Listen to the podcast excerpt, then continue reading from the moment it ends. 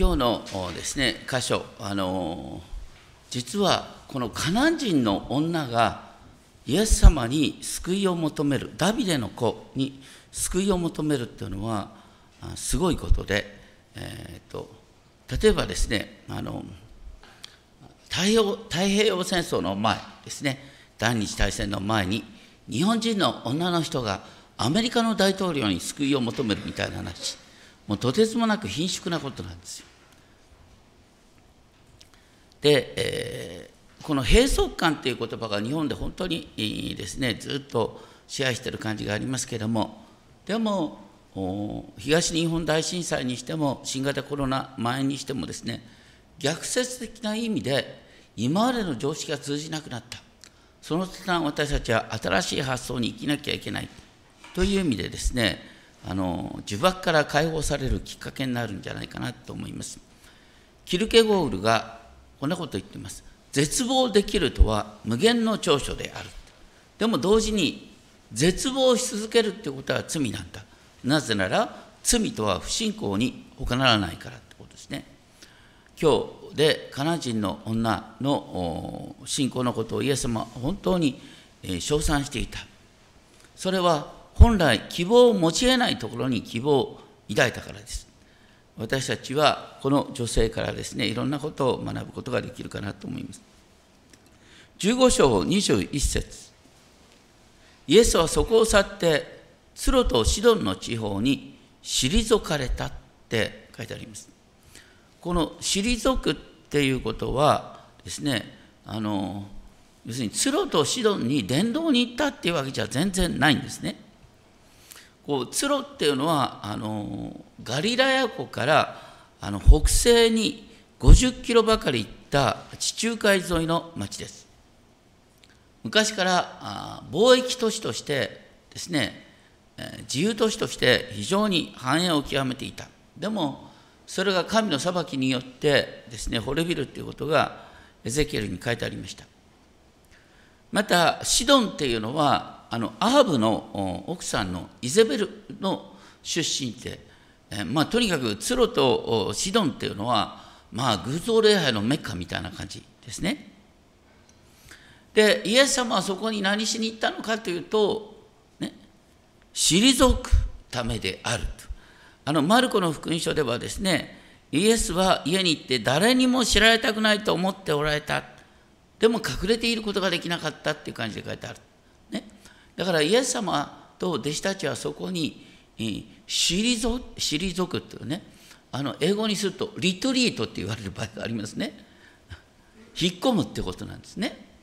要するにあのそこで静まるために行ったんだけどそこにカナン人の女が出てきて叫び続けた。私を憐れんでください。主よダビデの子よ。娘がひどく悪霊に疲れております。って言いながら。で彼女はシリア・フェニキアの生まれであったってマルコには書いてあります。ですからまさに偶像礼拝の中心地からあ来た女性である。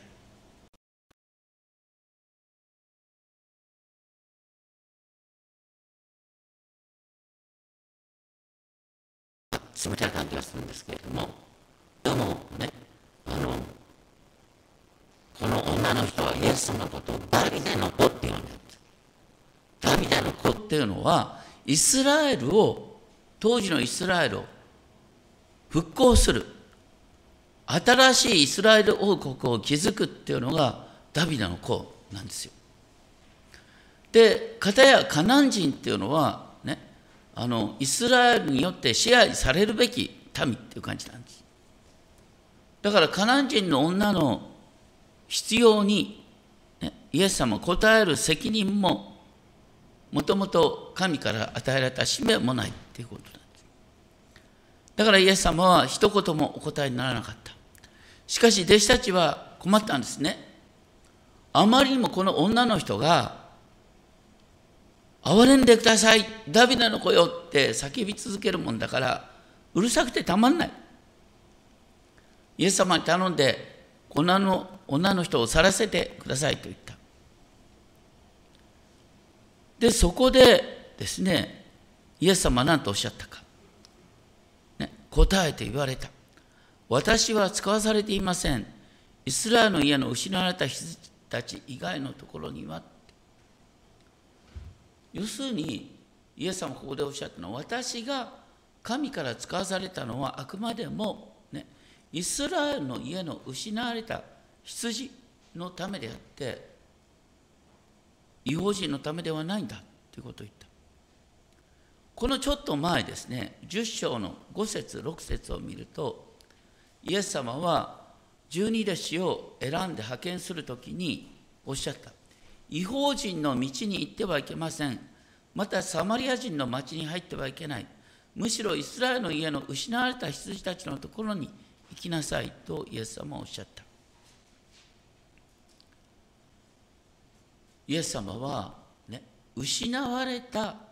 イスラエルの羊のために来たんだ。このですね失われた羊たちっていうことを見るときに多くの人はすぐにエゼキエル34章を思い浮かべた。エゼキエル34章ではですねイスラエルが神に背いた結果としてですね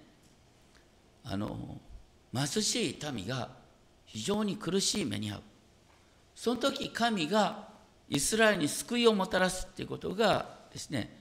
えーと、迷い出た羊を救うために神が現れるということがエゼキエル34章に出てくるんですね。34章の16節では、ね、神様は失われたものを探し迷い出たものを連れ戻し傷ついたものを解放し病気のものを力づける。でその神の御業を表すためにダビデが現れる。というのが34章24節に出てくる。だからイエス様がねダビデの子として現れるっていうことはあくまでもイスラエルという国を、ね、堕落状態からもう一度神のために回復させるっていうことのために来るんだよってことなんです。私たちはねよくねユダヤ人の先民思想とかねあの批判する場合がありますが旧約聖書特に出エジプト記19章5節6節によると神様がイスラエルを選んだにはあくまでもイスラエルを用いて全世界の人々を神のもとに導こうという神様の計画があったんです。そこで神様はおっしゃった。ね、イスラエルの民が、ね、この神の与える立法に従うなら、国は豊かに繁栄する。ね、もう世界の奇跡と思われる素晴らしい国になる。で、そのイスラエルの繁栄の様子を見て、人々がね、イスラエルの神に引き寄せられるんだ。イスラエルは祭司の王国として建てられた。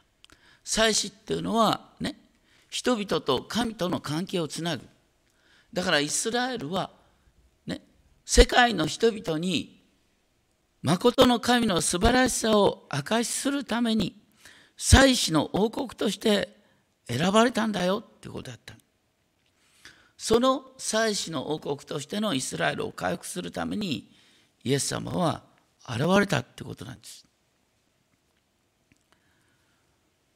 ですからイエス様がね私はあくまでもイスラエルの失われた羊のために使わされているんだとおっしゃってだからこの女の人を拒絶したように見えるんですねでも実はここで拒絶ではなくてすごい大きな変化が出てるそれまではこの女の人をイエス様の後ろからついてってダビデ声を助けてくださいと言ってたのがイエス様はこの時ねこの女の人を振り向いたんです。女の人の、ね、顔の前にご自身の顔を見せたんです。その途端ですねこの女の人は真正面から主よ私をお助けくださいって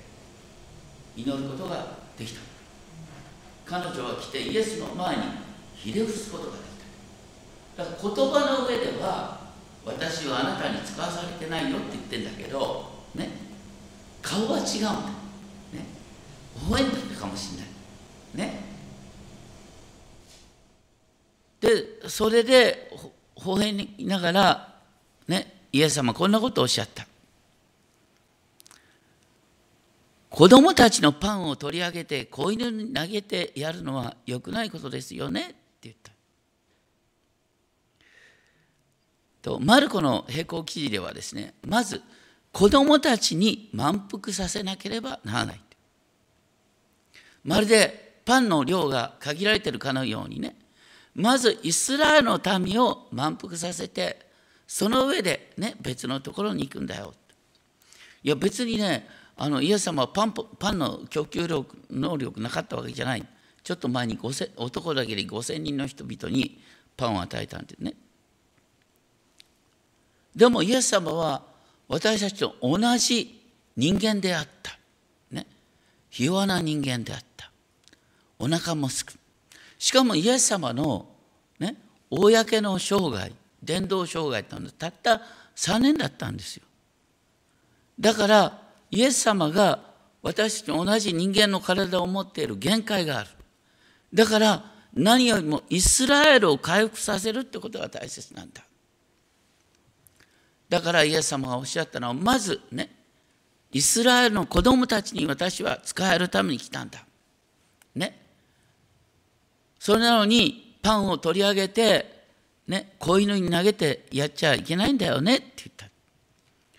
これもね実は一流のジョークがあるんですけれども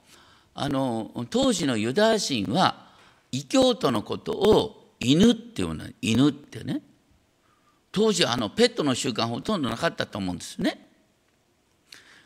でもイエス様はこのねカナン人の女の子とを子犬って呼んだ子犬。ね、だから優しく子犬にはなんて言った？ね。だから言葉の上では拒絶してるようだけども実は態度と顔で招いているこの女の人を。だからあるユダヤ人のクリスチャンの聖書学者はこんなことを言ってここにイエス様のユーモアが隠れてるんだっていうねイエス様はこの女の人にこういう気持ちで言ったもし私があなたが呼んだようにダビデの子イスラエルの牧者であるなら私はあなたにではなくイスラエルの失われた羊に使わされてるはずだよね。それでも私をダビデの子って呼ぶのかな？っていう。彼女がね、イエス様のことをダビデの子って呼ぶことをなんか愛おしむようなからかうようなそういうような言い方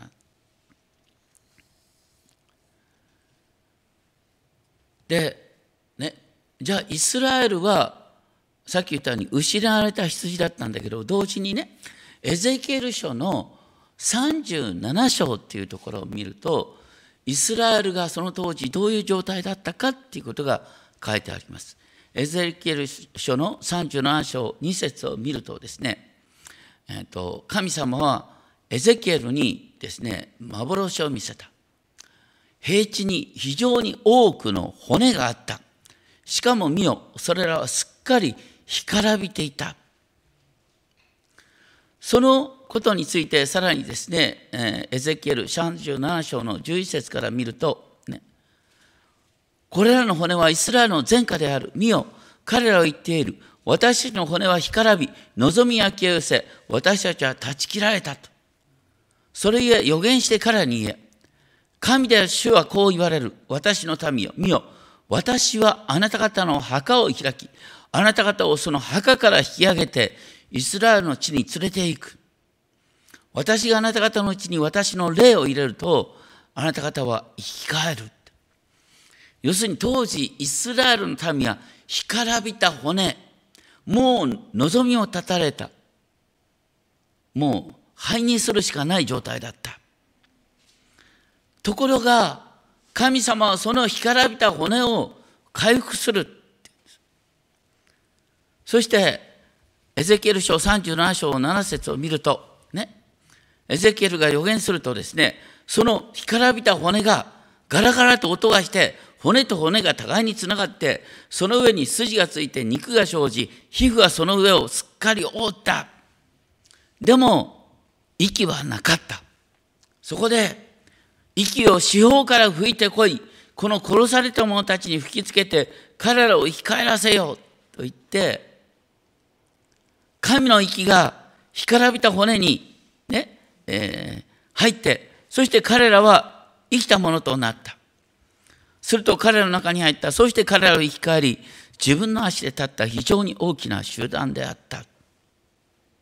だから干からびた骨のイスラエルを神の民として再生するっていうのがイエス様に使わされあの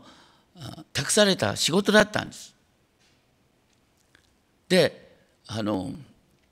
私たち教会の誕生日っていうとペンテコステって思う思うよね。あのこれも結構誤解してる人がいるんだけどペンテコステの時にそこに集まってた人々は何人でしょうか、ね、世界中から多くの人集まってたんだけど基本的にみんなユダヤ人だったんです。ね、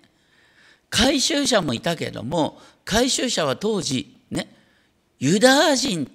に全く同じになることによって初めて、ね、ユダヤ人の交わりに入ることができたんです。だからあの時にですね天から火が火のような、ね、神の息が降って、ね、彼らを新しくしたっていうのはイスラエルを新しくしたっていう意味なんですよ。だから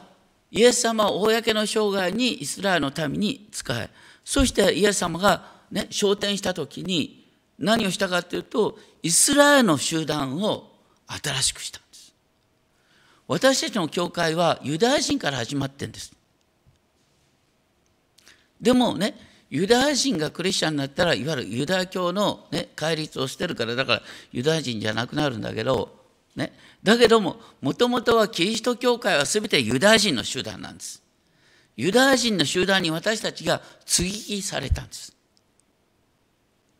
それによって私たちが神の民となったってことなんですね。だからキリスト教会はユダヤ人から始まってるってことを決して忘れちゃいけない。イエス様はだからユダヤ人を新しくするために救い主として来られたんです。ユダヤ人を新しくてユダヤ人から全世界の人々に神様の福音を知らせるってことだった。そのことをなんとこのカナン人の女は気づいてたって言うんですよ。ね？で、カナン人の女はこの時何と言ったか。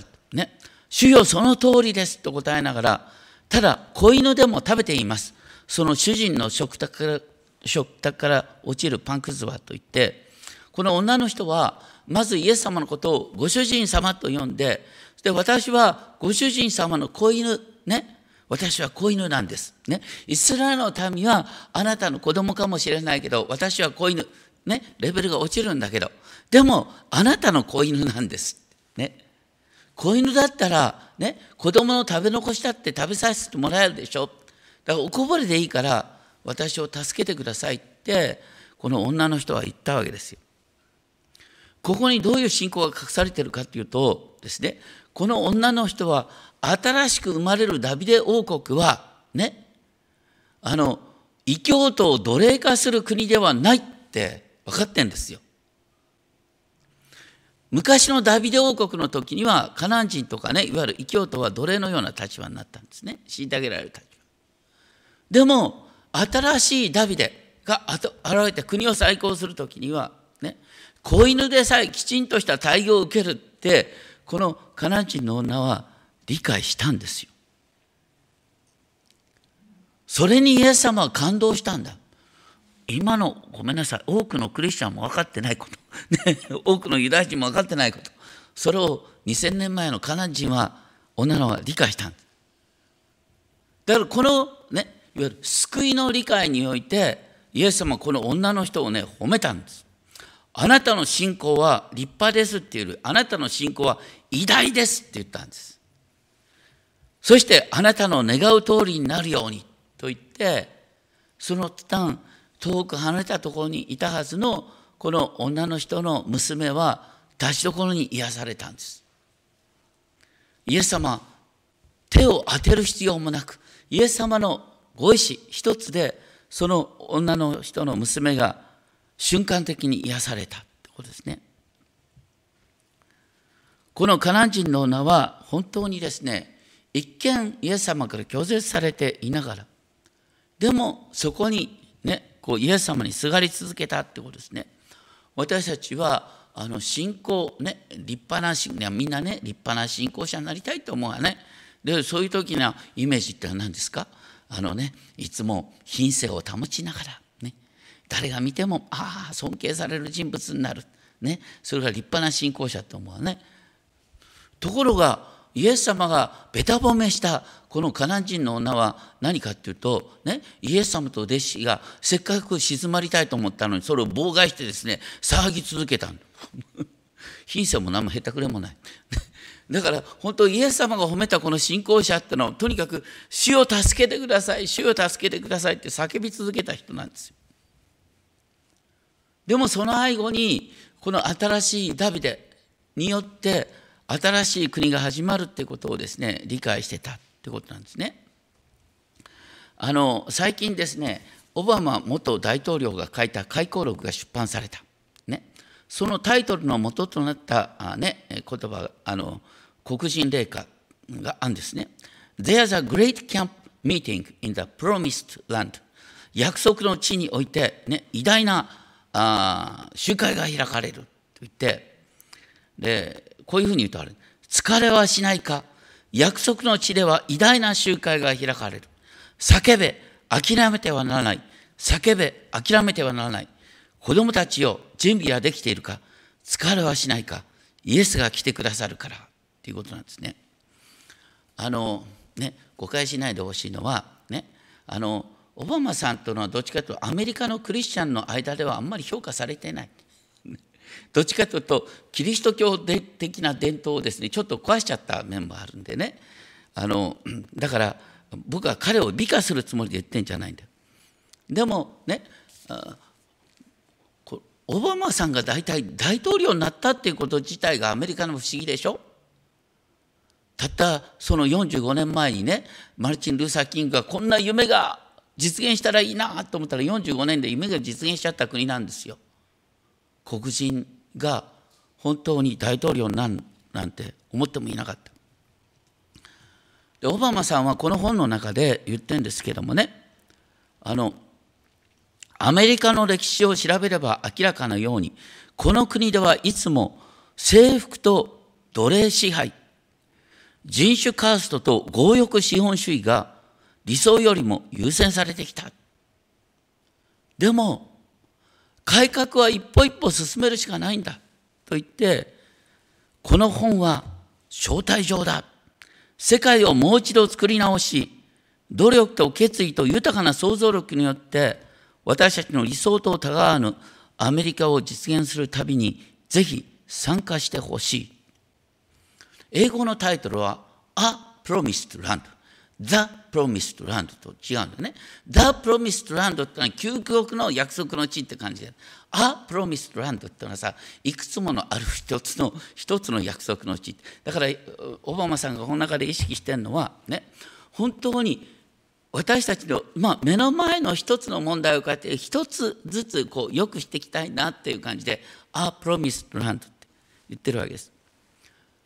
要するに私たち理想を前面に出しすぎるとですね争いになるんです。ね、本当にこういうことは絶対言ってはいけないことっていくらでもあるんですけどもでもそれを急速にねなくそうとすると、ね、別の人を非難するっていうことになる。オバマ大統領がね大統領にあの選ばれた理由の一つの中に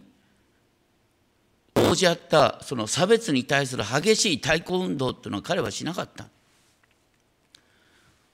一緒に私たちは一歩一歩進むんだっていうことを言ってた。で実は今日のカナン人の女の話ってまさにそうなんだ。カナン人の女はね、私はごめんなさい、二級市民でいいです。子犬でいいです。ね。でまずイスラエルが救われる必要がある。イスラエルが新しくされる必要がある。ね、そのね、上に待っていること。イエス様が作る新しいダビデの国。私たちは新しいダビデの国の一部なんですよ。私たちは新しいダビデの国の民なんです。そのね神の国が広がっていく。その中で本当にあのパンくずでもいいんです。っていう神様の救いの長期的なことをこの女の人は理解してそんな差別をしては困りますとか言ったんじゃなくてね。とにかく本当にこの偉大な救いの好計画の一部をこの女の人は理解したっていうのはすごいなって思います。お祈りをしましょう。天のお父様私たちはついつい理想を掲げて争いを作ってしまうことがあります。でも争い自体が問題の解決を遅らせ問題の放出が見えなくなります。どうか本当にこの女の人が。私は子犬に過ぎない。おこぼれをいただくだけでもいいんだ。でも助けてほしいと言った時にイエス様はこの女の人の信仰を称賛しました。それはユダヤ人以上に神のビジョンを理解したからです。私たちが持つべきビジョンそれは神の偉大な計画の中で神が全世界に平和を実現しようとするその偉大なご計画の中で私たちが一歩でも二歩でもこの世界を前進させる。そのために私たちは導かれております。どうかそういう視点から自分をまたこの教会を見ていくことができるよう導いてください。尊き主イエス・キリストの皆によってお祈りします。アメン